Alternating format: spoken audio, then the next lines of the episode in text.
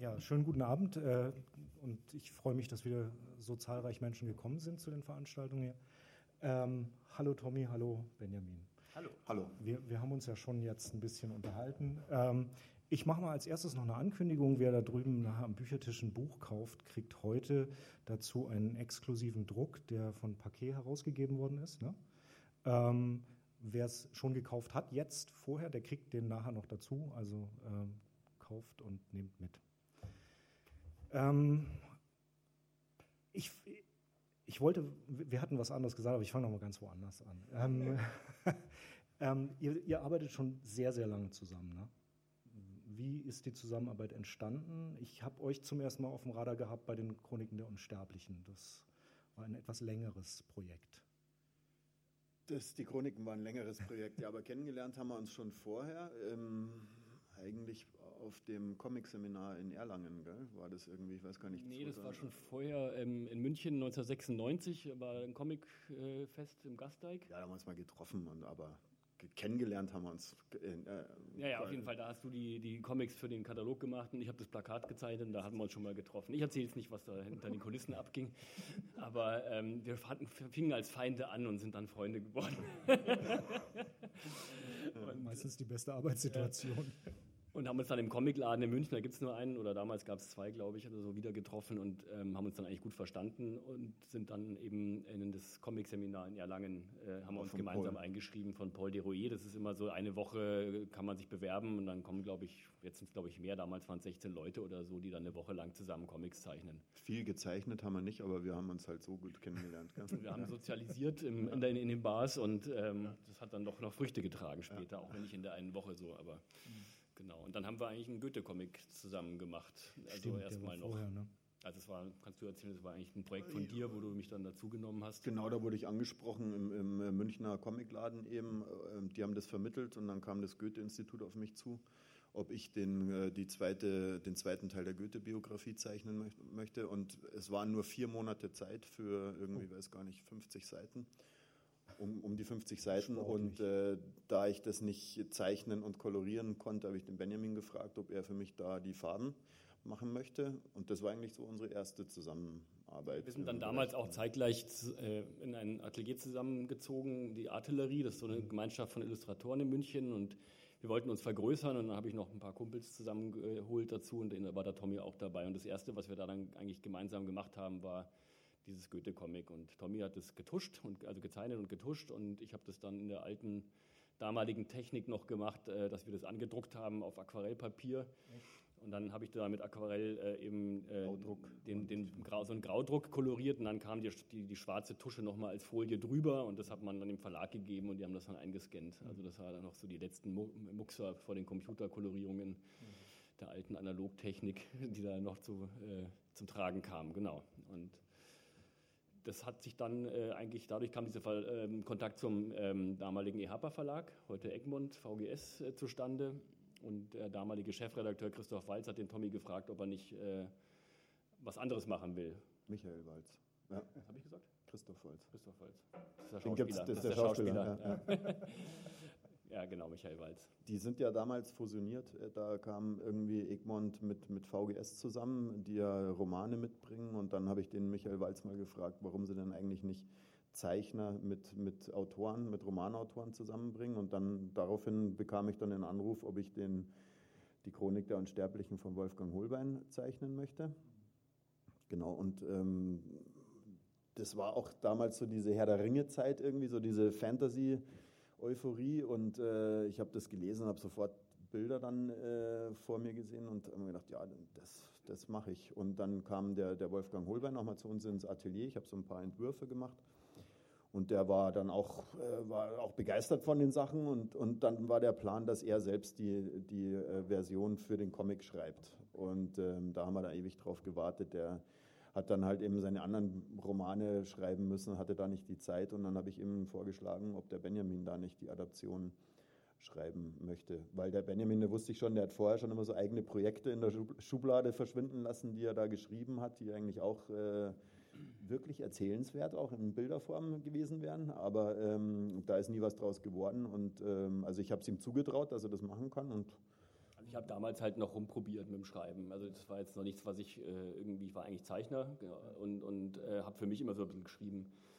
Wann und das hat er Punkt, halt wo du- mitbekommen. Wann war der Punkt, wo du gemerkt hast, dass man beim Schreiben viel weniger Zeit braucht als beim Zeichnen? Das habe ich dann gemerkt. Und äh, ja, es war, beim Schreiben ist es immer so, das wird ja erstmal nicht bezahlt, wenn man Ja. vor allem kein etablierter Autor ist. Und dann muss man sich die Zeit dafür nehmen. Und ich habe halt festgestellt, das ging mal ein, zwei Wochen.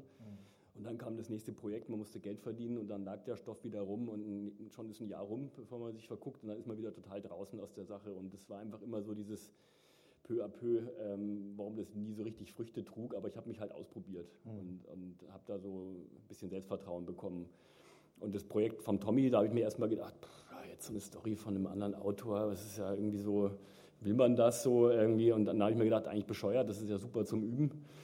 Und ähm, auch als Projekt als solches interessant. Und dann habe ich mich da einfach mal halt dran getraut und es hat mir Spaß gemacht. Und ähm, ja, es hat auch gar nicht so lange gedauert, weil es ja einfach eine Adaption ist. Da muss man äh, nicht so viel Grundarbeit leisten.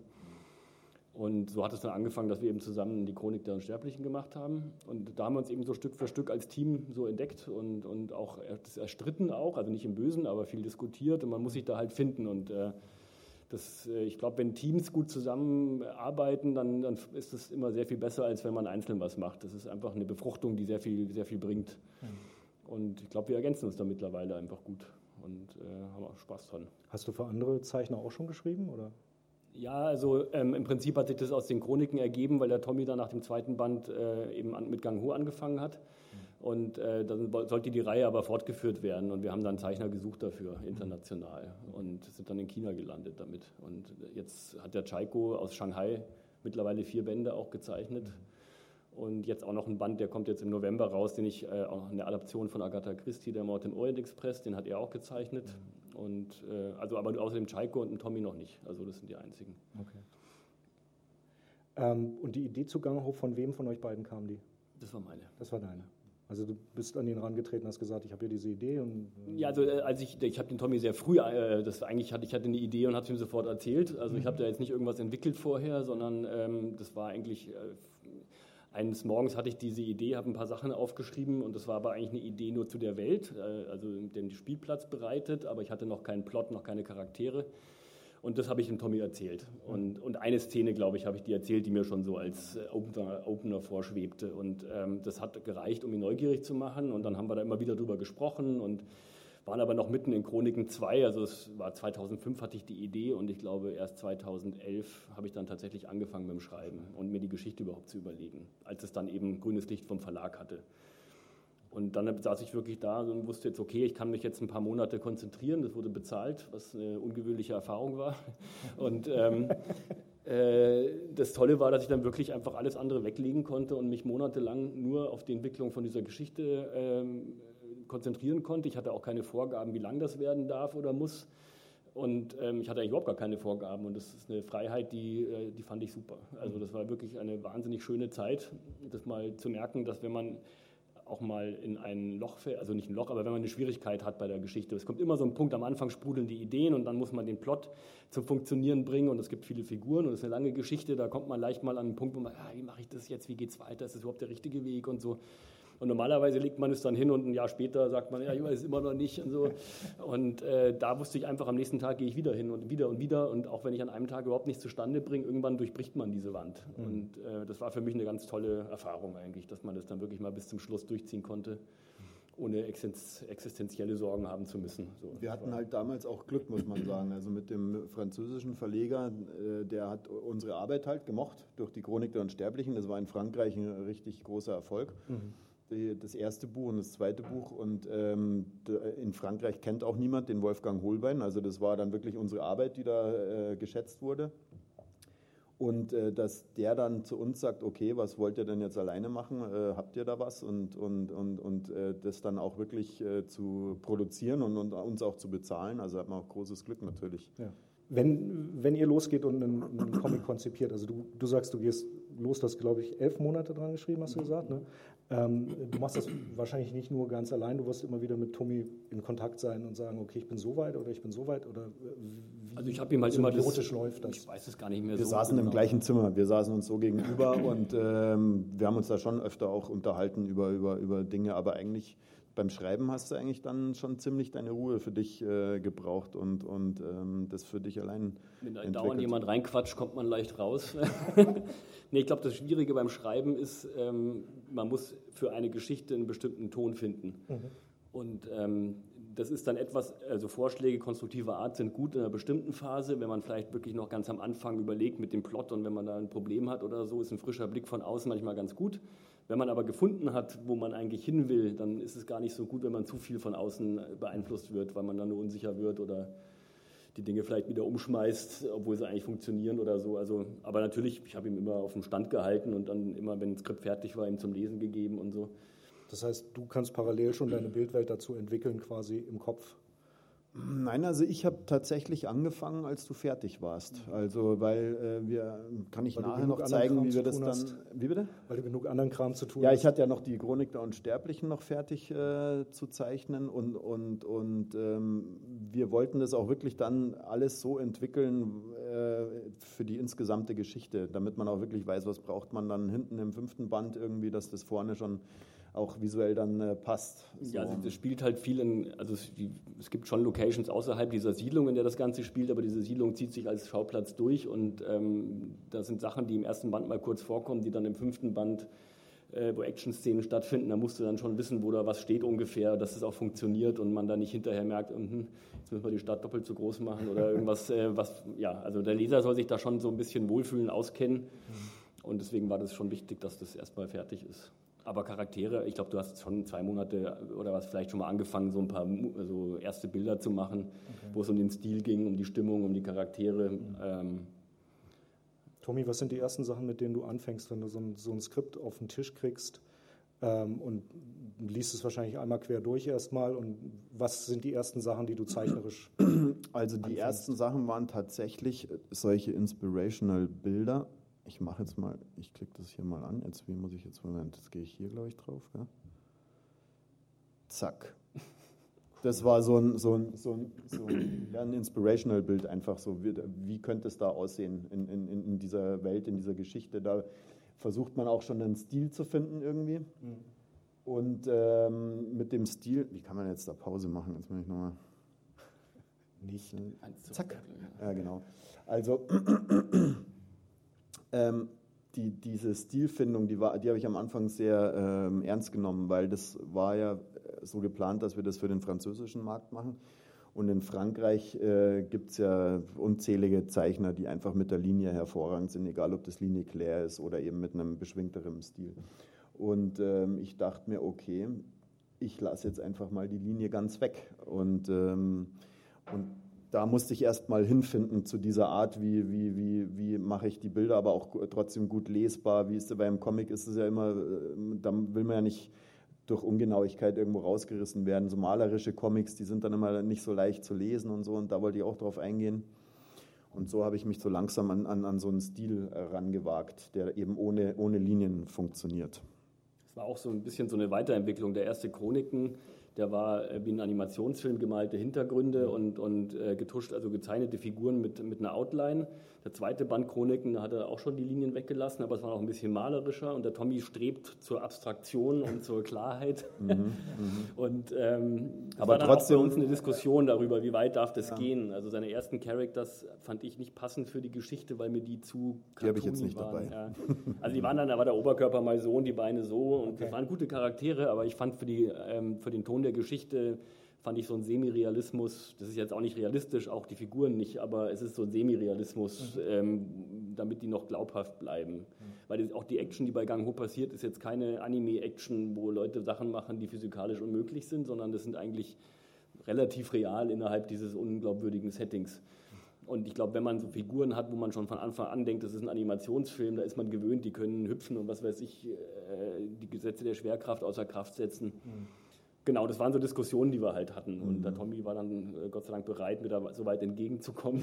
genau. Weil ja auch, du kannst ja jemanden auch nicht dazu zwingen, dann sieben Jahre an was zu arbeiten, in einem Stil, in dem man sich nicht wohlfühlt. Also, Kannst versuchen. Man kann es versuchen, aber. ähm, also jetzt, jetzt, muss ich da ein bisschen mal, jetzt, jetzt muss ich nochmal zurück, okay. genau, und dann haben wir im Prinzip auch relativ schnell so eine Character Line dann auch. Ähm, die ist zwar jetzt im Laufe der Zeit gewachsen, aber so die Hauptcharaktere Das ist ein bisschen klein, gell? Ähm, aber, aber man kann es schon ungefähr äh, sehen. Das sind jetzt halt so die wichtigsten Dorfbewohner da und äh, wie die halt aussehen, das muss man halt erstmal äh, so festlegen.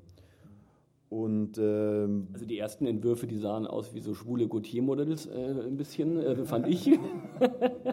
Nein, ja. aber wie so Klamotten. Also da geht es einfach ja, auch, was für ein ja. Stil. Was haben die an? Und eine der Grundideen war, dass die in dieser Siedlung eigentlich Secondhand-Klamotten tragen, die aus der Stadt äh, ihnen geschickt werden, die keiner mehr mhm. braucht dort. Und also die haben da keine Schneidereien und die haben, also das ist alles eigentlich Secondhand. Und dass die die halt so zusammenwürfeln und so. Ähm, und Tommy hat auch Entwürfe gemacht, die sahen mir halt dann zum Beispiel das Gefühl, das sieht einfach aus wie ein Modegag irgendwie. Das mhm. hat auch nicht so gepasst. Also und das sind einfach so Sachen, da rüttelt man sich am Anfang halt so zurecht, bis beide Visionen eigentlich übereinstimmen. Mhm. Und äh, genau. dann geht es relativ leicht weiter. Dann gibt es dann nicht mehr so viele Diskussionen in der Zukunft darüber. Ja, genau. Also das sind, das sind alles so Entwurfssachen, äh, die ich jetzt da mal mitgebracht habe. Äh, was tragen die für Klamotten? Du hast es schon angesprochen. Dann ähm, ähm, sind wir dann auch nach den Figuren sind wir relativ schnell drangegangen, ähm, diese Welt zu entwickeln. Ich habe dann so von, von, dieser Stadt so einen Grundrissplan ähm, entwickelt, um zu wissen, okay, wo findet was statt. Mhm. Das ist jetzt hier natürlich nur so, ein, so, ein, so, ein, so, eine Aufsicht, aber hier ist dann auch nochmal so ein Über, Überblick, wo, wo finden diese einzelnen Situationen eben statt. Und das war mir wichtig, das am Anfang zu wissen, damit man auch und dafür war es eben auch wichtig, dass man das ganze Skript schon hat, damit man dann hinterher weiß, okay, am Ende passiert das und das, was ich jetzt nicht verrate. und äh, dass das aber vorher schon alles da ist, was wir dann später brauchen, damit es dann auch wirklich so ein Universum für sich ist. Genau. Das heißt, erstmal geht es um eine Tonalität und um eine, um eine Realität mhm. und um wie funktioniert die Physik, äh, die, diese ganzen Sachen. Und dann gehst du tiefer ins Character Design rein. Wann fängst du an, Breakdowns für die Seiten zu machen? Noch da noch gar nicht. Also das, äh, ja, beziehungsweise ich habe das dann schon so Hand in Hand. Ich habe dann schon immer gestoryboardet. Mhm. Das zeige ich dann später auch noch, wie, wie, wie wir da dran gehen. Aber das sind halt so Locations, die, die auch eben bei der Stilfindung auch ähm, geholfen haben. So. Und äh, um auch klar zu machen, da in, in diesem Fort Apache gibt es auch solche Aufbauten auf den Dächern, äh, um sich vor den, vor den äh, Tieren zu schützen. Und ähm, dann werden solche Fabrikhallen äh, hergenommen, um, um äh, Schulstunden abzuhalten und so. Waffenkunde. Waffenkunde, genau. So. War das auch was, was wichtig war, um es dem, dem Verlag präsentieren zu können, dass die wissen, worum es geht? Also der Paket hat nicht so Abläufe, der ist ein mittelgroßer Fall. Also damals war er noch kleiner, der hat nicht so strenge Abläufe, mhm. wo man sagt, ihr müsst jetzt erstmal ein schriftliches Treatment einreichen und dann müsst ihr den Stil präsentieren, sondern das läuft, wir kennen den halt persönlich schon lange mhm. und, und das ging eigentlich der so relativ da eigentlich easy. überhaupt keinen Einfluss. Also der fand halt die Idee gut. Dann habe ich so ein paar Zeichnungen gemacht, wie diese Inspirationals am Anfang. Mhm. Und dann hat er sich das vorstellen können. Der wartet eigentlich, wenn er überhaupt Feedback gibt, der wartet, bis er ein fertiges Layout mit Text bekommt, dass er es wie ein Comic lesen kann. Okay. Tommy macht das in so Graustufenbildern, die kann man schon ganz gut lesen. Und dann guckt er eigentlich, er, der hat keine Lust, sich in, der hat so viel Zeug um die Ohren, äh, der hat keine Lust, sich in so ein Skript einzuarbeiten. Da muss man relativ viel Gedankenarbeit leisten, um das zu lesen und sich das vorzustellen. Er hat jetzt auch keinen und, Lektor, der da irgendwie draufschaut ja. und mithilft oder sowas irgendwie. Also, oder, also, also Hilfestellungen gibt es da keine, aber dafür gibt es auch eine große Freiheit. Also das ja, ist auch praktisch. Ja. ja. Genau, und ähm, als wir das so einigermaßen alles festgelegt haben, habe ich dann eben angefangen, hier ähm, die Geschichte Bild für Bild in, in, einem Storyboard zu machen, so wie, man, wie du das auch vom Film kennst oder von der Werbung. Ähm, noch überhaupt nicht daran gedacht, wie das dann später dann auf den, auf den Seiten aussieht. Mhm. Und in den, den äh, Schritt, den besprechen Herr Benjamin und ich dann äh, zusammen. Da wird vielleicht noch was geändert.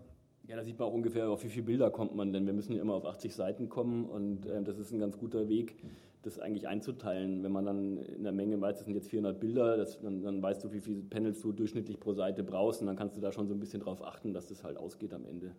Und das Gute am Computer ist halt, dass ich diese Bilder dann hinterher nehmen kann und dann in verschiedene, ja genau, und weiterverwenden kann. Und äh, ich sage dann, okay, jetzt auf der Seite nehme ich jetzt irgendwie fünf Bilder und packe die auf die Seite und dann nehme ich vier Bilder auf die Seite und dann ziehe ich mir die einfach rüber und mal halt vielleicht noch was dazu drumherum, wenn es das äh, ähm, Format irgendwie äh, braucht genau hier sieht man das ganz gut, den Schritt. So. Mhm. Und das ist dann, das ist dann äh, so mache ich das ganze Buch durch und das bekommt dann der Paket. Mhm. Und Aber selbst da hat er eigentlich noch nie so richtig Feedback gegeben, der, nee, sondern immer erst dann, wenn es fertig gemalt ist, dann ja, kommt einmal hat er gesagt, I had absolutely no frustrations while I was reading it. Also ähm, das, der guckt halt dann schon, ähm, also der sagt nichts, wenn er nichts sagt, ist gut. Mhm. Und ähm, der hat halt das erste, den ersten Band dann gelesen, diese 80 Seiten und meinte halt, es war gut, weil er sich nirgends gestört hat. Ja. Ist 80 Seiten dein Wunschformat gewesen oder nee. war das das vom, vom Verleger das Wunschformat? Also ich hatte auch beim Schreiben keine Ahnung, wie lang das ist. Ich habe einfach mal eine Story erzählt mhm. und ähm, da wusste ich auch noch nicht, wie viele Bände das werden oder wie lang die Bände werden. Das habe ich dann im Nachhinein eigentlich eingeteilt. Mhm. Und ähm, die Frage ist ja mit den Seiten, du kannst ja, man könnte diese 80 Seiten auch in 48 Seiten pressen, aber dann hast du halt doppelt so viele Panels auf den Seiten.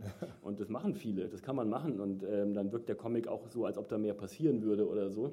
Aber dafür finden wir halt, atmet das Ganze nicht so. Die, die einzelnen Bilder leiden, das sind also viel, viel kleiner alles. Und, und ähm, gerade bei dem Stil, den der Tommy halt hat mit den Farben und diesem Aufwand, dann fanden wir es halt besser, wenn man eigentlich so durchschnittlich fünf Panels pro Seite nur hat. Ja, man muss, äh, und was auch ein Grund war, war natürlich auch der internationale Markt, weil in, auf anderen, äh, zum amerikanischen Markt, die haben dann halt ein kleineres Format. Wenn ja. du jetzt dann so kleine Bilder machst, dann funktioniert das schon nicht mehr. Mhm.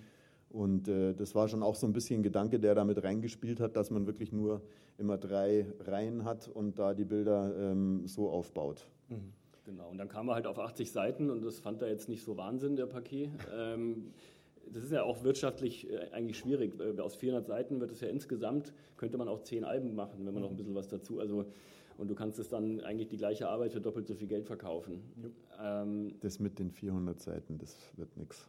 Ja, kann das sein, wird, dass die letzten Bände ein paar mehr Seiten brauchen. 440. ja, mal schauen. Aber auf jeden Fall, ähm, das sind so Erwägungen, aber ähm, vom Gefühl her, ich finde es super mit 80 Seiten oder hey, sowas, weil das beim Lesen einfach ein bisschen mehr, das gibt dir als Autor auch die Möglichkeit, die Sachen ein bisschen anders zu entwickeln. Du musst nicht also 40 oder 46 Seiten sind es ja eigentlich in so einem klassischen Album. Das ja. ist wirklich nicht viel Platz. Da kannst du, gerade wenn du eine größere Geschichte mit vielen Figuren hast, die du alle einführen musst und die ganze Grundsituation erklären musst, wenn, wenn es nach 40 Seiten oder was schon vorbei ist, dann ist es so ein kleiner Appetithappen und dann brauchst du wieder ein Jahr, bis der nächste Band kommt oder länger. Mhm. Insofern, ich finde es toll, künstlerisch bin ich da total zufrieden mit. Und ähm, ich glaube, dass es kommerziell nicht das cleverste war, aber irgendwie, wer weiß, vielleicht gefällt es den Leuten auch deshalb gerade. Ja gut, man ja, muss sagen, halt wir haben dann in, in, Frankreich halt, weil das war dann ziemlich schnell klar, dass es halt auch ein, eben länger dauert. 80 Seiten dauern länger zu ja. produzieren als irgendwie 48. Äh, das ist eine rein mathematische Sache schon. Und ähm, dann ist der Verleger auch darauf gekommen, dass man halt so eine Spezialausgabe dann für, für äh, Sammler macht. Und wir haben in Frankreich ist es anders. Also da ist dann ein Buch, wird dann vorher schon in zwei größeren äh, äh Büchern äh, herausgegeben, die dann hinten auch dieses Bonusmaterial mit drin haben, wie wir es auch in der deutschen äh, Sonderausgabe haben. Und, ähm, und dadurch hat der schon früher ein bisschen Cashflow auch ja. wieder. Ja, und es bleibt am Markt auch ja. präsenter. Also das dauert halt sonst so eineinhalb Jahre bis zwei Jahre, je nachdem, wie der Rhythmus gerade so ausgeht. Auch wenn das nur für, wirklich nur für Sammler auch gedacht ist, aber die, das ist immer, es ist dann auch sichtbar in den Läden und so immer mal wieder und, und da wird dran erinnert. Das Schwierige in Frankreich ist wirklich, die haben ja so viele Neuerscheinungen dass die Sichtbarkeit im Laden das eigentliche Hauptproblem ist. Aha. Und ähm, wenn du alle dreiviertel Jahr kommt wieder was, was sie theoretisch reinstellen können, mhm. dann äh, kommen auch die anderen Bände vielleicht nochmal dazu oder so. Sonst du bist ja da so schnell weg, weil da dauernd neues Material reinpresst. Ja, ich hatte also, auch unter anderem deshalb gefragt, weil mir kam dieses 80-Seiten-Format sehr organisch vor, weil es sehr nah an einem Film ist. Also es ist wie, wie ein 80-Minüter quasi, weißt mhm. du. So, und da bist du ja nah am Langfilm dran. Ähm, und das, das ist so von der, von der, vom Erzählfluss für mich äh, sehr gut begreifbar. Du, du kannst die Akte gut aufteilen innerhalb von dem Band. Ähm, und äh, deswegen dachte ich, vielleicht wäre das auch einfach so ein Ding, wo ihr so reingestartet seid.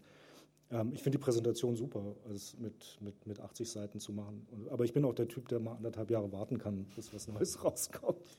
Ja, ich bin immer wieder überrascht, dass eigentlich, wenn man Kritiken liest, auch gerade so Kritiken von Privatleuten auf Amazon oder so, dass in fast jeder Kritik zu Comics steht immer, schade, dass es jetzt äh, so lange dauert, bis der nächste kommt. Also, also irgendwann, finde ich, muss man das halt auch mal als Realität des Comics akzeptieren, dass es einfach so lange dauert. Aber es wird jedes Mal wieder, ja, aber man kann halt nicht vorspulen. Man muss halt jedes Bild malen und. Äh, ja.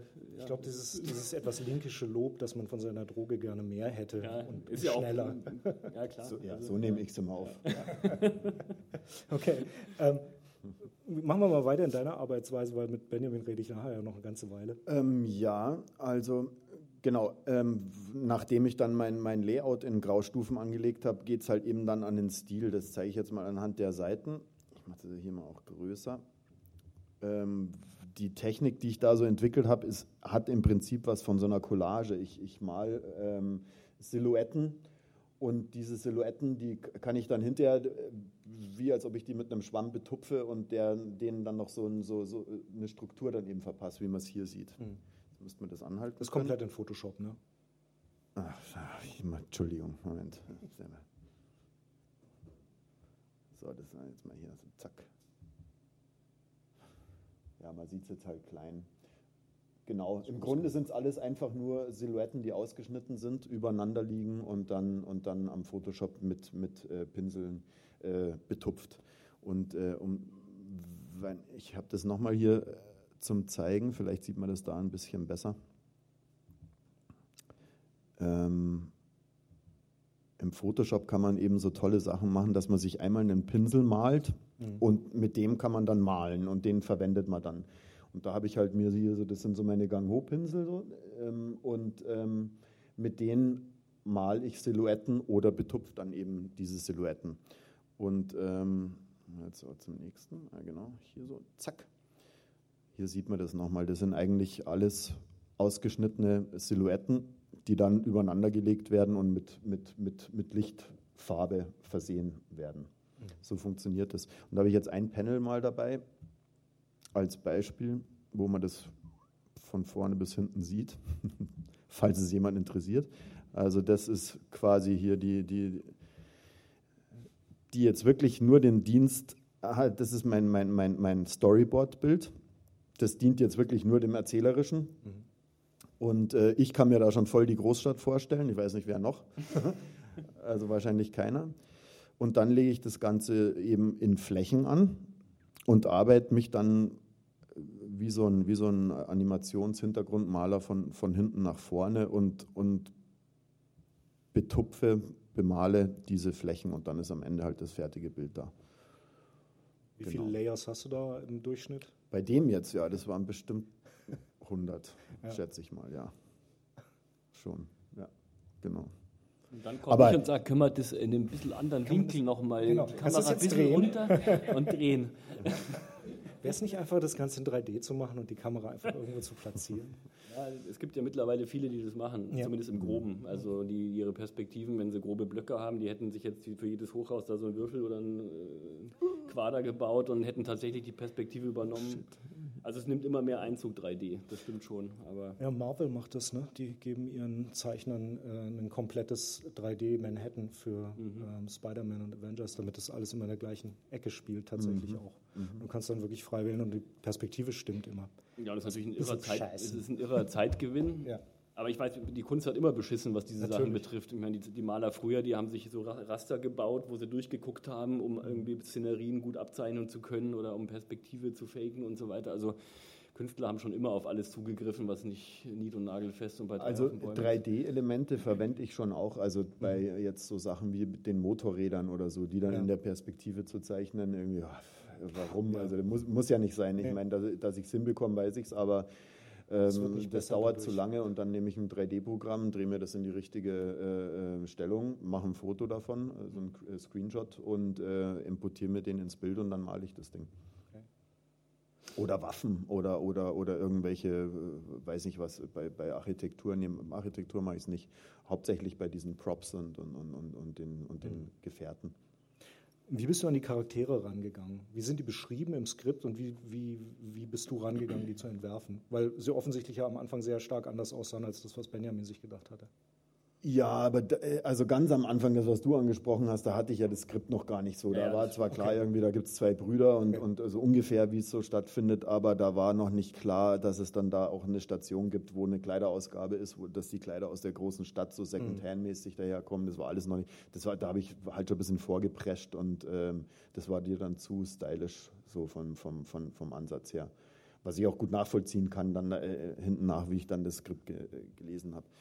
Aber ansonsten bin ich da ganz unterschiedlich rangegangen. Manche Charaktere, wie jetzt äh, der, der Tanaka, dieser, dieser japanische Ausbilder, den, da hast du ja schon einen Schauspieler äh, vor Augen gehabt, den, den, wie heißt der, den? Äh den Peter Cashy, den habe ich, also ich wollte ja. halt, dass der aussieht wie so ein Hausmeister eigentlich ja. so ein bisschen und so ein der Hauter Typ ist mit so einer, mit so einer Granitplatte als Gesicht eigentlich und, mhm. und jetzt, sollte jetzt nicht so der geschmeidige Martial Arts Typ sein, sondern eher so ein Typ, der schon krass ist, aber eigentlich eher, eher wäre so ein bisschen so ein Hausmeister. Ich weiß auch nicht, warum ich das so im Kopf hatte und, und ähm, wenn ich, das hieß jetzt nicht, der Tommy soll genau den zeichnen, aber dann, wenn man schon so eine Figur so klar vor sich sieht, dann hilft es halt manchmal, sagt so ein bisschen so wie der, so in die Richtung. Und, ja, das äh, funktioniert auch bei der Figur eigentlich ganz gut.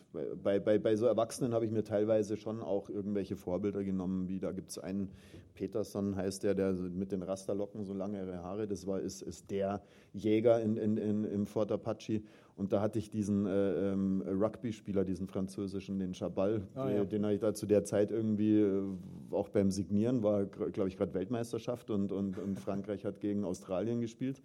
Und ich bin mit Rugby nicht so bewandert, aber der hat mich echt beeindruckt, der Typ. der hat eine Präsenz gehabt. Und dann habe ich mir den als Vorbild genommen. So. Und bei den, bei den Kids habe ich eigentlich einfach halt mal so gemacht, wie ich mir das so vorgestellt habe. Also und, ähm, und dann haben wir darüber gesprochen und so hat sich das dann entwickelt. Mhm. Also Archer äh, äh, sieht jetzt auch eigentlich ganz anders aus, als du den gern gehabt hättest, gell? Der, ich habe mir Archer nicht als so einen Schönling vorgestellt, sondern eigentlich eher so einen, so einen großen, lustigen Typen, der so ein bisschen eine Mischung aus äh, Großmaul-Idiot und dann doch irgendwie aber eine ganz gute Haut ist. So. Und mhm. Also ich hätte den visuell erstmal ganz anders, ein bisschen wie so ein, Gerard, so ein junger, dicker Gerard Depardieu vielleicht oder so, also ohne, dass ich den jemals gedacht hätte, aber und ähm, der Tommy ist dann aber ähm, halt eher anders rangegangen und man, man, gewöhnt sich dann aber auch dran und, und findet mhm. es dann auch gut. Also das Einzige, muss ich, das weiß ich gar nicht, ob ich das schon mal gesagt habe, ein, der einzige Charakter, den ich tatsächlich jetzt rückblickend anders machen würde, ist das Mädchen, was äh, eben sich prostituiert für Drogen. Mhm. Die habe ich beim Schreiben als ein ganz normales Mädchen eigentlich im Kopf gehabt. Und der Tommy hat die dann in eine Richtung entwickelt, äh, dass die eigentlich schon äh, ziemlich nuttig aussieht auch. Also mhm. ihre Rolle auch nach außen trägt durch ihr Aussehen. Und im Nachhinein finde ich eigentlich, wäre es wahrscheinlich stärker gewesen, wenn dieses Mädchen nicht so aussehen würde, weil die dann einfach äh, noch mehr wie ein Opfer eigentlich wirkt und mhm. wie ein Mädchen, was da zwischen die Räder kommt und dieses nicht, Schicksal nicht so annimmt eigentlich. Mhm. Das aber, macht ihr jetzt untereinander aus, bitte. Ja, genau. Nee, das ist jetzt auch keine Kritik an Tommy, das habe ich selber auch zu dem Moment. Ich habe nur gemerkt, ähm, ich habe nur gesagt, ja, warum eigentlich nicht? Aber im Nachhinein habe ich mir gedacht, wahrscheinlich wäre es vielleicht für den Charakter besser gewesen. Mhm. Aber ansonsten bin ich total zufrieden. Also.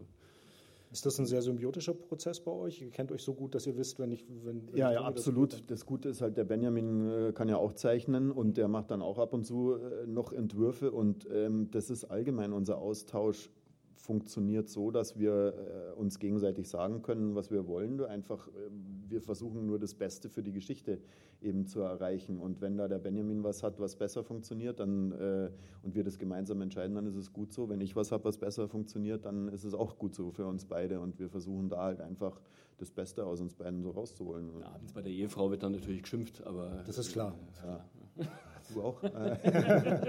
wie lange das wieder gedauert hat, alles. Bis ich den so weit hatte, dass er es jetzt endlich so macht, wie ich. Schatz, wir waren gar nicht trinken. Wir haben Wartet deine schon immer. Und, und. Hast du noch was da von der, von der Arbeit da dran? Können, können wir noch was in die ähm, Werkstatt gucken? Ich habe jetzt eigentlich nur noch so Beispielseiten aus den verschiedenen Bänden mhm. da, aber die können wir auch durchlaufen lassen, wenn ihr ähm, über, das, mal, über das Inhaltliche sprechen wollt. Lass doch mal ein paar durchlaufen. Ja, wir genau. fangen mal mit dem Inhaltlichen an und dann kannst du ja ein bisschen zeichnen gehen. Ja, genau, dann machen wir es so. Funktioniert das eigentlich, dieses Zeichnen, während das durchläuft? Ich weiß nee, nicht. da müssen wir dann aufhören mit ja. dem Durchlaufen. Ah, okay. Ja, Aber wir wollen ja auch, dass die Leute die Bücher kaufen und mitnehmen. Deswegen. Ja, gut, also dann, äh, dann können wir ja hier, ich, ich, ich flippe halt ein bisschen schneller durch ja, vielleicht. Das ist schon also. okay. Ähm, wo habt ihr das, äh, wo habt ihr das platziert? Das ist in Nordamerika irgendwo, ne? Nee, das ist eigentlich Europa. Ich weiß schon, dass das teilweise gar nicht so wirkt, aber wir haben uns absichtlich in einem eigentlich fiktiven, ungefähren Raum bewegt. Also ich wollte nicht, dass es jetzt in Dortmund spielt und mir dann irgendwelche Schlaumeier schreiben, dass es in Dortmund aber ganz anders aussieht. Ähm, selbst nach zehn Jahren Apokalypse sei es extrem unwahrscheinlich, dass die Bahntrasse da lang läuft. Und ja. also, ähm, äh, also, Frag mal Stuttgart. ich, ich wollte es nicht sagen jetzt. Also eigentlich ist es eine Mischung aus Italien, Spanien, so ein bisschen Lago äh, Maggiore. Frankreich. Ja, das zum Beispiel war eigentlich so eher, es gibt in, in Umbrien oder Italien so auch viele so kleine Dörfchen, die oben auf so einem Hügel mhm. sind und relativ begrenzten Raum haben. Und diese Fort Apache war in meiner Vorstellung eigentlich so ein Dörfchen, was sich dann nach unten ausgebreitet hat mit neuen äh, Häusern, die sie dann nach der Apokalypse vielleicht noch eher so aus Holz gezimmert haben, was ein bisschen so einen amerikanischen Touch hat. Mhm. Was vielleicht nicht so realistisch ist, mir aber einfach gut gefiel. So Veranda-Häuser mag ich und dann diese Dachaufbauten, die ja bei Ganghodern typisch sind und so.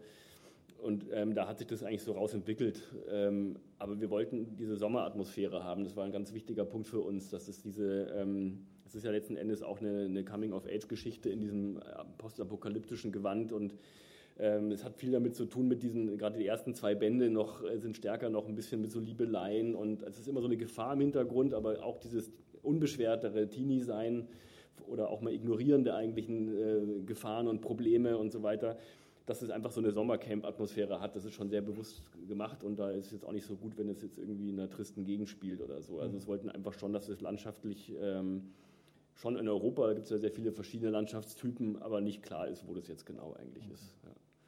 So den, den ewigen Sommer des 16-Jährigen. Ein bisschen so, ja. Ja, teilweise sind das auch echt wie so, sind auch Dinge aus Erinnerungen von, von Urlauben äh, von früher einfach mit, mit drin, wie dieser mhm. Wohnwagen oder so. Mhm.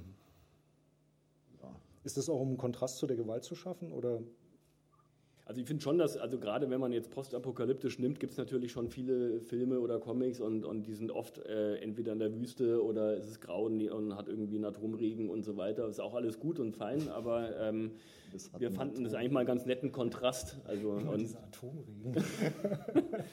Also ich persönlich mag zum Beispiel auch, wenn ich jetzt meinetwegen im Auto sitze und durch eine Sommerlandschaft voll goldener Kornfelder fahre, höre ich gerne mhm. düstere Musik dazu. Ich finde das einen guten Kontrast. Also okay. ich bin nicht jemand, der da unbedingt äh, das doppeln muss mit einer Happy-Go-Lucky-Musik, sondern ich mag das gern, wenn dann irgendwie äh, Nick Cave läuft und man aber irgendwie so eine Sommeratmosphäre ja, hat. Also man ist ziemlich ähnlich eigentlich. Genau, und, und das ist eigentlich auch so was, was bei Gang Ho dann so versucht wird, in, in, visueller Form aufzugreifen. Aber klar, also. natürlich sollte auch ja dieses, dieses äh, Erotische, was die äh, Jugend da mit reinbringt und, und, und dieses Romantische, das, das sollte es natürlich auch bedienen. Auch, auch diese, diese bunten Farben und immer der Sonnenschein und so, das sollte natürlich das eigentlich unterstützen. Ja. Und dass das äh, in, im totalen Kontrast zu dieser Gefahr ähm, natürlich äh, wunderbar funktioniert, das ist natürlich dann äh, bestens, ja. Mhm. Ich mag es auch gerne, wenn dramatische Sachen auch mal bei Tag stattfinden. Also das Filme machen das ja gerne, dass dann der Showdown im Regen in der dunklen Fabrikhalle, wo es durchregnet ist und man erkennt eigentlich nichts.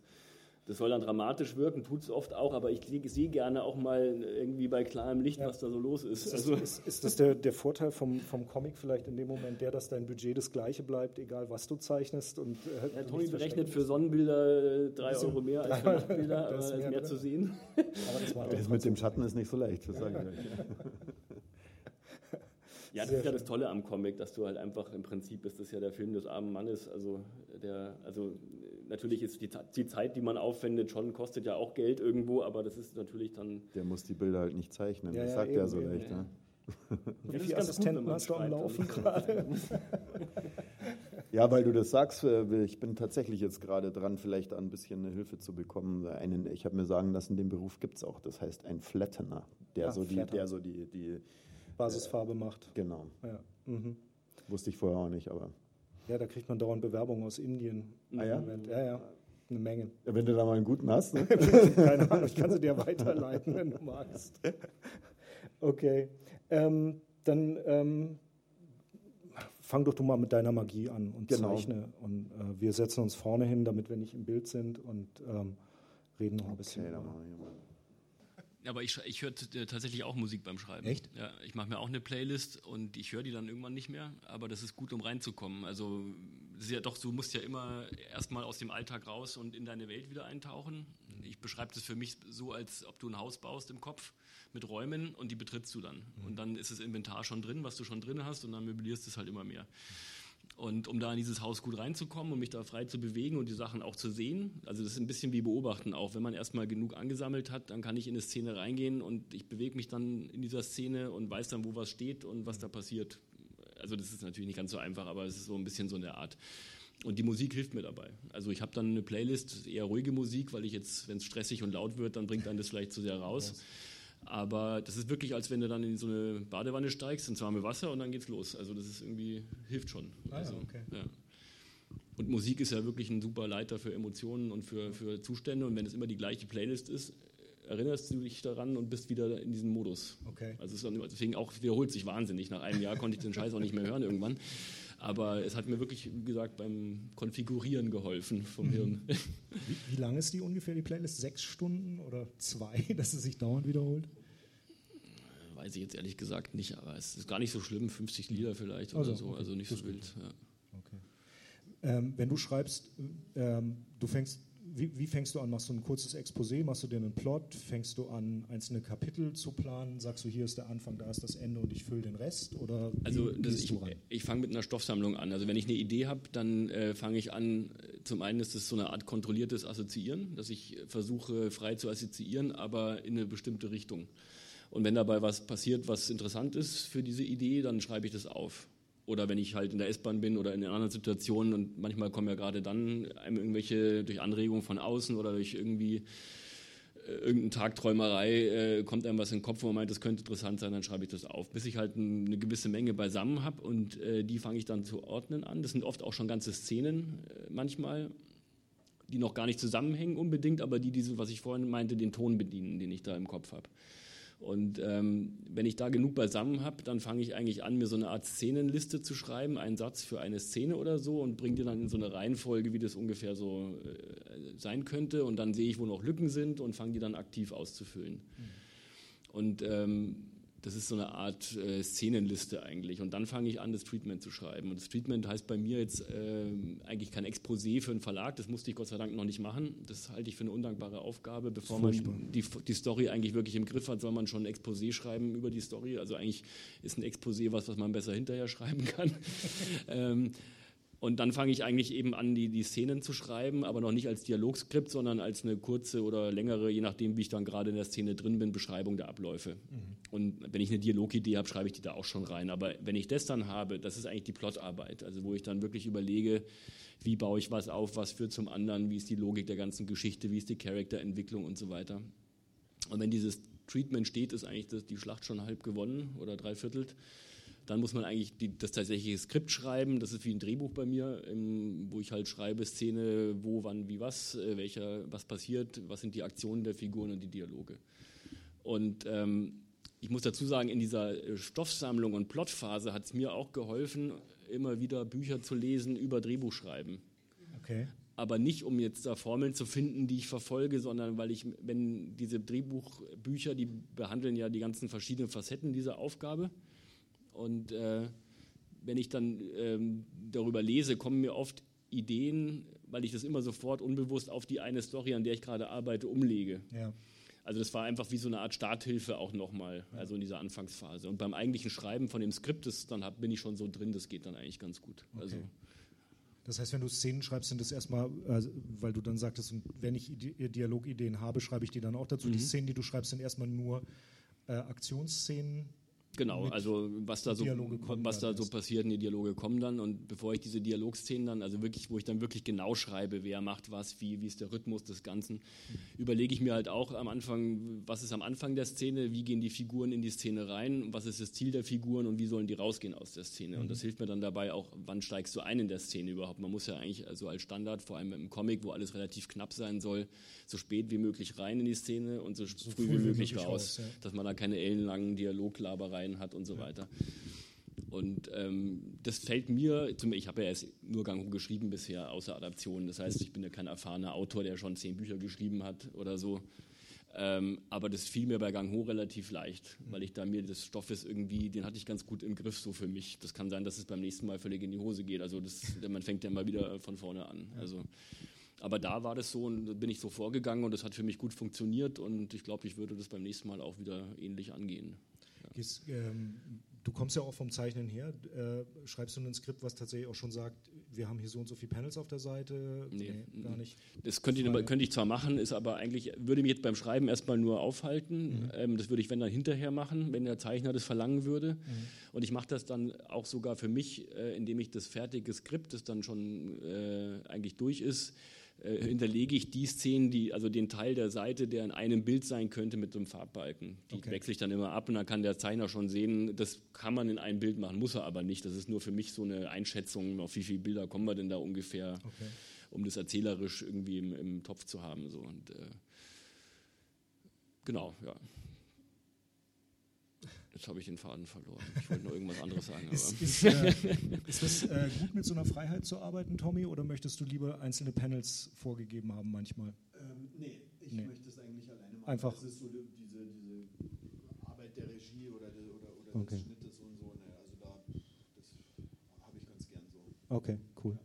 Ähm, das Ding, wenn man, wenn man äh, einen Comic macht, finde ich, ist ja immer das, äh, das Verführerische daran auch irgendwie, dass man ja einerseits der Regisseur und der Schauspieler auch ist und der Drehbuchautor. Und der Beleuchter und der, und der, Beleuchter und der ganze Kram. Schneider und ähm, gut, Beleuchter ist Tommy. Der, ich meine alles. Äh, ja, insgesamt, genau. so, wer das dann auch immer macht von der. Ähm, wenn du, äh, wenn man mit Schauspielern redet, dann legen die sich ja Backstories für ihre Charaktere zu, äh, zurecht. Wenn du an einem Charakter arbeitest, wenn du an einer Figur arbeitest, ähm, hast du Sachen über die im Kopf, die du von ihr weißt und die du nicht verrätst über den ganzen Comic, weil du weißt, dass es einfach nur wichtig ist für die Figur? Haben die, äh, hast du eine ausgearbeitete Backstory für die oder gehst du einfach rein und sagst, diese Figur ist einfach diese Figur?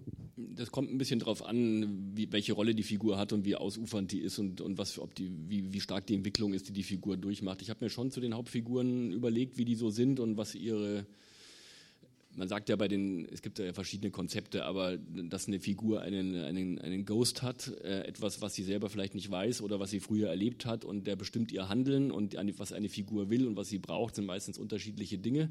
Und meistens fängt die, eine Story damit an, dass eine Figur etwas will und im Laufe der Zeit merkt sie aber, äh, bringt, sie braucht es nicht und merkt aber über diesen Prozess, ähm, auch mit Hilfe des Antagonisten, was sie wirklich braucht. Und um am Schluss irgendwie emotional äh, an die richtige Stelle zu kommen, muss sie dann quasi äh, sich darüber klar werden. Das muss man nicht unbedingt so machen, das sind halt so diese Hollywood-Standards, aber das hilft schon dabei, sich diese Fragen zu stellen. Wichtig ist immer, dass man sich als, als Autor, glaube ich, über seinen Stoff immer wieder Fragen stellt. Und wenn man die nicht beantworten kann, dann muss man eine Antwort finden, weil sonst gehen einem Dinge durch die Lappen, die dann der Leser merkt, irgendwie so. Und ich habe das bei Gang Ho auch, wie gesagt, schon gemacht, aber nicht exzessiv. Also ich habe jetzt nicht über jede Figur noch ein riesen äh, Reservoir an, an irgendwelchen intimen Details, die es jetzt. Gibt kein Silmarillion von dir. Nee. es ist ja auch so, ein Comic ist trotzdem ja nach wie vor echt eine recht knappe Erzählform und ähm, die Figuren haben ihre Funktionen und, und ich glaube, der Leser spürt schon ungefähr, wer die sind, aber es geht mir jetzt nicht, also es würde zu viel Raum einnehmen, glaube ich. Das wäre dann für einen Roman sicherlich notwendiger. Da kann man auf anderen Ebenen noch andere Sachen einfließen lassen. Aber ich denke, es macht vielleicht auch die Arbeit an den Dialogen einfacher, wenn du bestimmte Sachen über die Figuren weißt. Also das, das äh, Absolut, ja, ja. Also ja, ja, genau. Also das, das auf jeden Fall. Man muss, das die, man muss ein Gefühl für diese Figur haben und, und das ist tatsächlich dann, wenn es, wenn man das hat, dann, dann schreiben sich die Dialoge sehr viel einfacher. Mhm. Da muss man halt immer überlegen, welche Infos müssen da platziert werden, aber wie die das dann sagen, das fließt dann mit der Zeit eigentlich schon ganz gut raus. Und äh, das ist, man lernt die kennen, auch beim Schreiben, also mit der Zeit und hat dann irgendwie schon ein Gefühl dafür.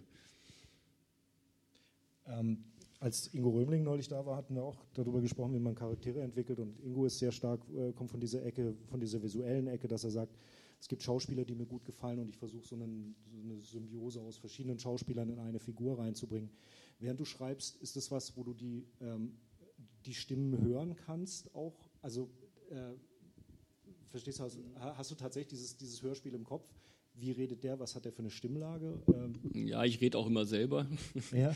Also manchmal das, äh, spreche ich tatsächlich mit mir selber. Also jetzt nicht unbedingt um den Ton immer so zu finden, sondern auch beim Überlegen. Ähm, das ist wie wenn man so Improvisationstheater macht ein bisschen, äh, gerade bei Dialogen, wo es dann hin und her ist. Und ich finde, Charaktere, die sind ja auch nie für sich, sondern Charaktere, wie auch im echten Leben Menschen, finden immer im Widerhall zu anderen Menschen statt. Es ist immer eine Spiegelung, die stattfindet.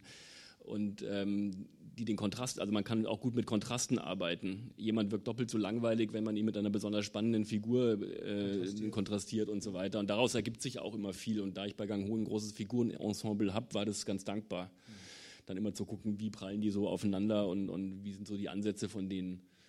Und eigentlich ist es tatsächlich so, dass ich, wenn ich richtig gut drin bin im Schreiben, ist es wie wenn ich einer Filmszene zugucke und ich schreibe die auf. Das ist dann wirklich, man kommt dann, manchmal ist es auch so Arbeit und, und eine Szene muss wirklich so informativ bestückt werden. Das ist so ein Puzzle-Ding, aber wenn es gut läuft, dann ist es wirklich wie so ein Flow, mhm. äh, wo man eigentlich den Großteil einfach nur so, so rausschreibt. Ja.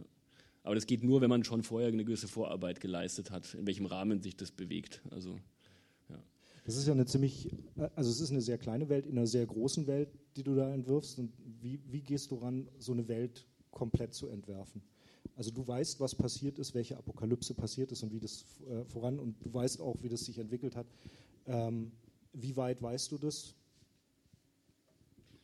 Also ähm, ich habe mir eigentlich die, die Grundidee kam aus so einer Situation, die ich mir vorgestellt heraus. Und da habe ich dann, das ist oft eine Sache der Logik, also wenn man einen Ansatz hat, dann überlegt man sich, wie bedingt sich das dann, was, was passiert denn, wenn eine, eine, eine Rasse plötzlich die Menschen angreift äh, und, und äh, die Zivilisation dadurch in Stottern gerät? Und, und was würde denn so passieren? Und daraus ergeben sich dann viele Dinge, wie die Versorgung dann läuft und, und so weiter. Und ähm, was jetzt da will ich jetzt auch gar nicht so viel verraten unbedingt, aber ähm, ich weiß schon ein bisschen mehr, als ich preisgebe. Ja.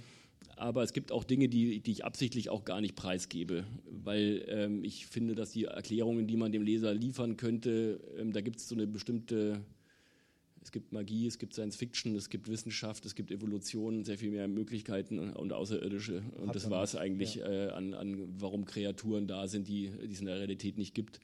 Und das ist ähnlich wie bei der Zombie-Sache. Also mich interessiert bei Zombies nicht, wo die herkommen. Das ist nicht der springende Punkt und das ist, das ist eher langweilig. Und B, wenn man es wirklich versucht zu erklären, scheitert man, glaube ich, damit. Das wird nicht überzeugen. Und das Interessante ist, was kommt dadurch in Gang und wie reagieren die Figuren darauf. Und bei Gang Ho habe ich mich tatsächlich auf, darauf konzentriert und vor allem der Blickwinkel ist der von Jugendlichen, die selber nicht so wahnsinnig gut Bescheid wissen über die Mechanismen der Welt. Und auch die Erwachsenen wissen teilweise noch gar nicht, warum die eigentlich da sind, weil wenn man überrannt wird, hat man keine, keine Muße, ein äh, Forschungslabor einzurichten und da rumzutüfteln. So.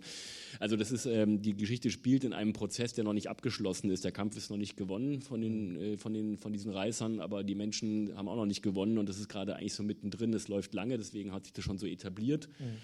Aber die wissen selber noch nicht alles. Und ich habe da keinen allwissenden Erzähler sozusagen. Ja. Genau. Außer dich selber. Ja, aber, der, ich meine, du kannst ja, du könntest ja, es gibt ja diese verschiedenen Erzähler, den ich erzähle ja. und so, und, ja. und ähm, ich gebe dem Leser keine Informationen, die die Figuren nicht auch haben. Als du die Idee bekommen, äh, die Idee hattest, hattest du die Idee, äh, wie es anfängt und wie es aufhört, oder hattest du die Idee von dem Setting? Ähm, bist du losgegangen und hast gesagt, ich habe einen bestimmten Anfangspunkt und einen bestimmten Endpunkt? Und hat der sich geändert möglicherweise? Also am Anfang hatte ich tatsächlich eigentlich nur die Welt. Also ich wusste, das ist ein Dorf mit Mauern drumherum, mit einer Gefahr außenrum und ich habe Teenager. Und wie verhalten die sich, wenn die so aufwachsen? Mit den ganzen Regeln und Verboten, die zum Überleben scheinbar notwendig sind. Und die Erwachsenen, äh, wie gehen die damit um? Und eigentlich ist es ein Generationskonflikt-Ding. Und, aber eben mehr aus der Sicht der Teenager. Und ähm, ich hatte relativ früh schon auch für den Endpunkt, der eigentlich relativ, der ist nicht im Detail gleich geblieben, aber im Grundgefühl ist der gleich geblieben. Das schon. Ähm, aber auf dem Weg dahin hatte ich hatte noch keinen Plot, wie gesagt, und dann die Charaktere auch nur so, ja, das hat sich auch noch viel geändert und so, aber ähm, das Grundgefühl hat sich erhalten, muss ich sagen. Aber der Weg dahin, der hat sich natürlich dann ausgebreitet und hat sich so verändert und hat gewissen Plotzwängen dann gefolgt und so weiter. Ähm, es ist ziemlich faszinierend, wenn äh, deutsche Zeichner auf den französischen Markt kommen, weil äh, in Frankreich braucht man eigentlich keine Zeichner, weil es gibt jede Menge. Ähm, wie kam die Chronik der Unsterblichen nach Frankreich und dadurch die, der Kontakt offensichtlich mit Paket zustande?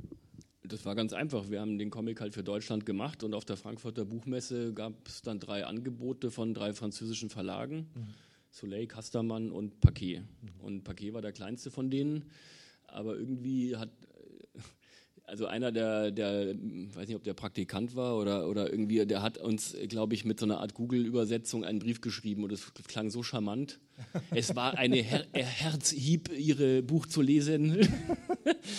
ähm, das hat uns gefallen irgendwie und äh, die anderen Angebote, die waren so halt über den EHPA irgendwie so unpersönlich, da haben wir gar keinen Kontakt gehabt und ähm, irgendwie haben wir uns dann gedacht, das machen wir irgendwie und, und äh, der hat auch mehr Prozente geboten, das kam noch dazu, weil die kleinen Verlage, das ist ja, wenn die gleich bieten, dann geht man zum großen Verlag normalerweise ja. und, und der hat relativ eine hohe Prozentzahl dem, dem, VG, äh, dem EHPA Verlag angeboten und so kam das dann zustande und wir sind dann zum Signieren mal rübergefahren, nachdem der Comic drei Monate äh, draußen war. Mhm und da hatte der 15.000 Stück verkauft in diesen drei Monaten, ohne dass wir in irgendeiner Form bekannt waren und der Verlag auch nicht besonders groß war. Fein. Und ähm, so fing das eigentlich an, dass äh, wir auch in dem Verlag dann, also ähm, der ist ja nicht groß gewesen, insofern, der ist auch jünger als ich, der, der Verleger, so, äh, so zwei Jahre oder so. Also wir waren ungefähr im gleichen Alter. Und das hat irgendwie ganz gut gepasst. Und dann sind wir zum Signieren gefahren und das war von Anfang an eine total positive Erfahrung. Das war überhaupt nicht so, dass man das Gefühl hatte, man muss sich da jetzt irgendwie so durchnagen durch die unteren Ränge und, und ähm, sondern das war eigentlich von Anfang an, hat uns Frankreich eigentlich wahnsinnig freundlich und, und offen aufgenommen, so mhm. mit, dem, mit dem Produkt damals. Leider hat es dann sieben Jahre gedauert, bis der zweite Band kam und es lag daran, dass der EHPA Verlag die Rechte hatte. Mhm. Und der Vorschuss waren, ich, ich sage es jetzt mal offen, also für den ersten Band 7000 Euro für einen Tommy. Das hat er zwei Jahre gearbeitet. Ja, nicht mal so schlecht. Ja, also die berechnen halt einfach die erste Auflage ja. und gucken, was wären dann so drin, wenn man mal positiv davon ausgeht, dass sie sich verkauft. Und wenn man sich jetzt überlegt, man muss mit 7000 Euro zwei Jahre wirklich hart arbeiten. Ja kann man sich vorstellen, dass es wirtschaftlicher Selbstmord ist. Und ähm, deswegen hat der zweite Band dann haben sie gesagt, okay, wir verdoppeln.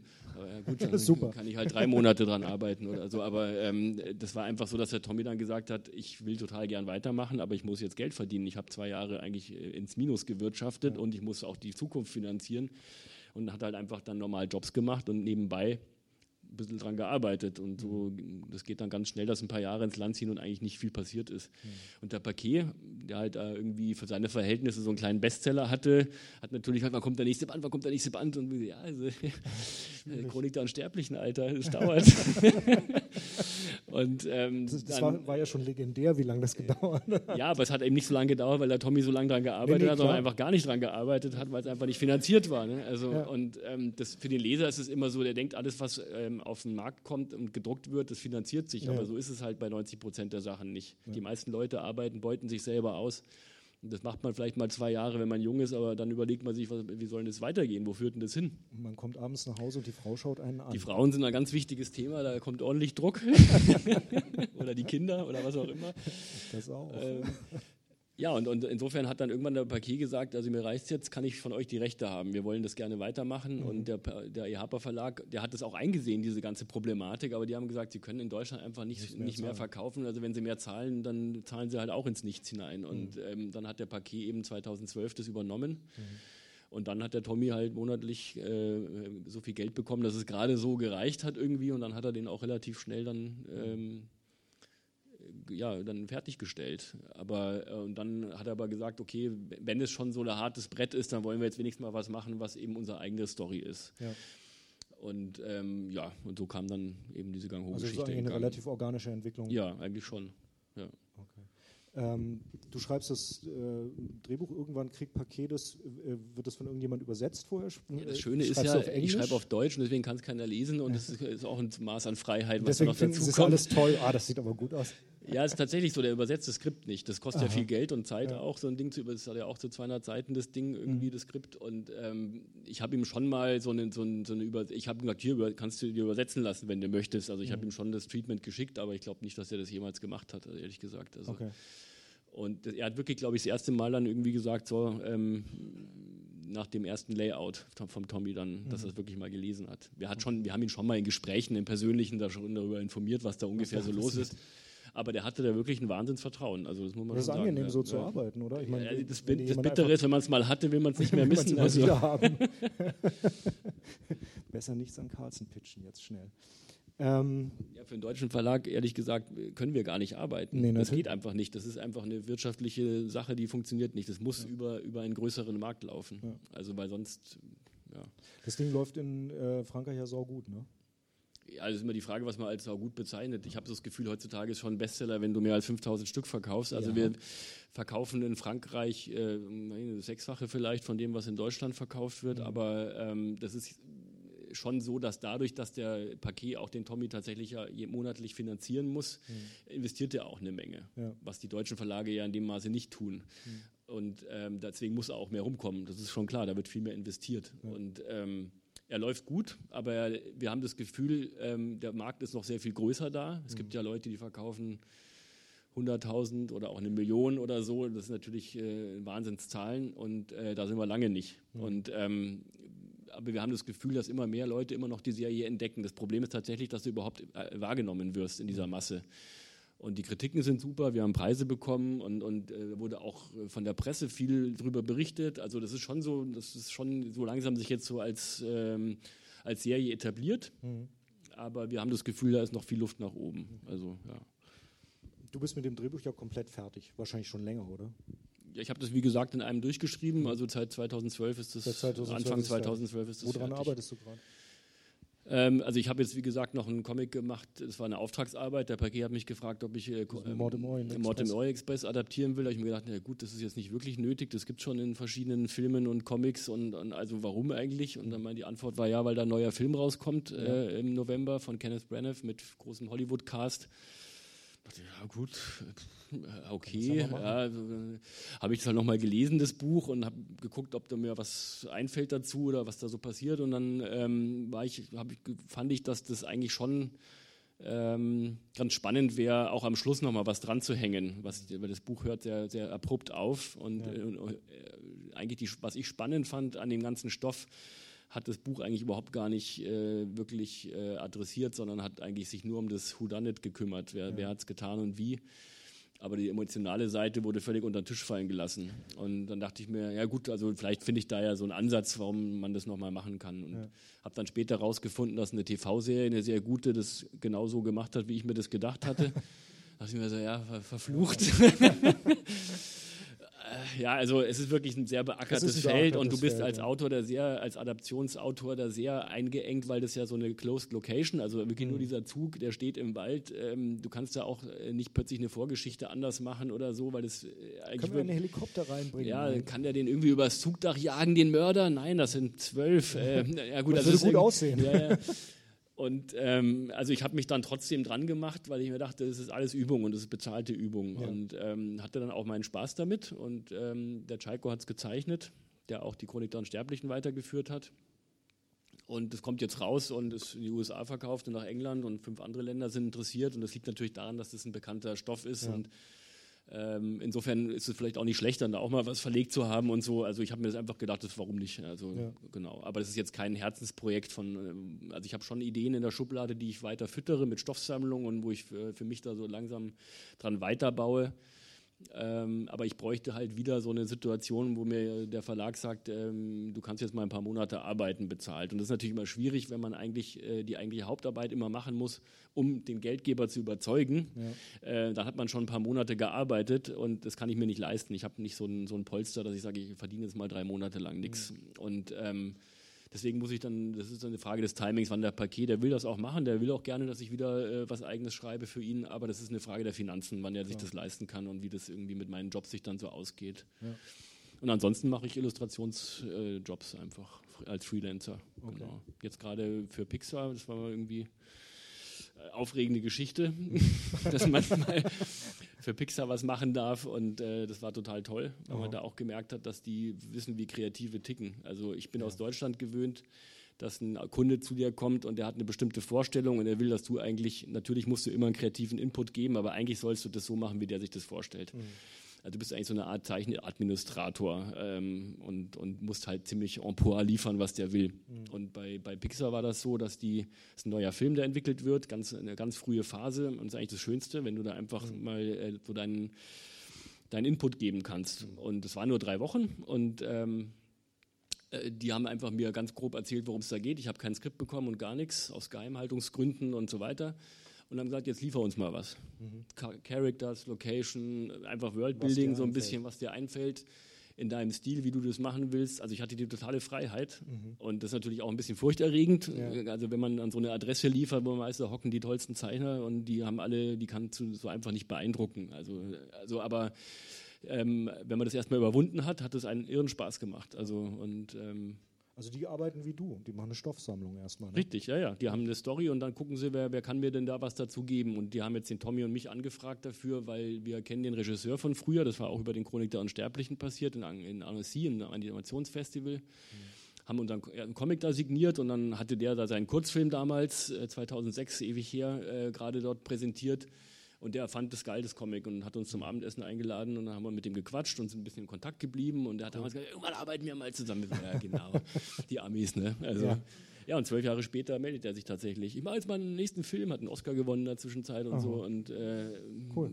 und das ist natürlich super. Also, ja. das sind so die Früchte, die das sich dann für uns auch lohnt, diese Arbeit sich im Comic. Abgesehen, weil finanziell ist das keine äh, Goldgrube. Mhm. Aber ähm, die anderen Sachen, die da so drum passieren, sind schön. Und man wird auch als der Tommy jetzt in dem Fall als Künstler wahrgenommen äh, und nicht nur als Auftragsillustrator. Das ist tatsächlich dann was anderes. Und die kommen dann, weil sie wissen wollen, wie du das angehst und nicht, weil sie wollen, dass du ihnen ein Bild malst, was sie schon im Kopf haben, so was sonst oft so ist. Gibt es schon eine Anfrage für eine Verfilmung von Gang Ho? Ja, gab es schon ein paar, aber keine ernstzunehmenden bisher. Also ähm, ohne jetzt arrogant klingen zu ja. wollen, sondern das waren äh, deutsche Produktionen, die hatten den ersten Band nur gesehen, aber ja. damals gab es noch nicht mehr und die konnten auch noch nicht einschätzen, welche äh, Masse an Locations das kriegt oder wie groß das noch so wird und so weiter. Und ähm, wir haben uns mit denen unterhalten und so, aber es kam dann immer relativ schnell raus, dass sie das eigentlich auf dem Parkplatz irgendwo drehen wollen in Deutschland. Und äh, da könnte man super irgendwie auf diesem alten Bundeswehrgelände irgendwie dieses Dorf hinzimmern und so, ja, aber da gibt es noch ein paar andere Sachen drumherum, die da noch kommen und so. Also, wo man das Gefühl hatte, die äh, würden das nicht äh, so stemmen können, dass das Sinn macht. Und, ja, das ähm, braucht schon ein ordentliches Budget ja, das wird schon ein bisschen was kosten. Ich meine, man kann da auch Abstriche machen oder so, aber äh, oder das ein bisschen ändern oder so, aber im Großen und Ganzen, wenn man sowas erzählen mhm. will dann und, und das jetzt nicht peinlich sein soll, dann braucht es schon ein bisschen Geld und das kann man eigentlich, glaube ich, nur im Ausland stemmen, wenn überhaupt.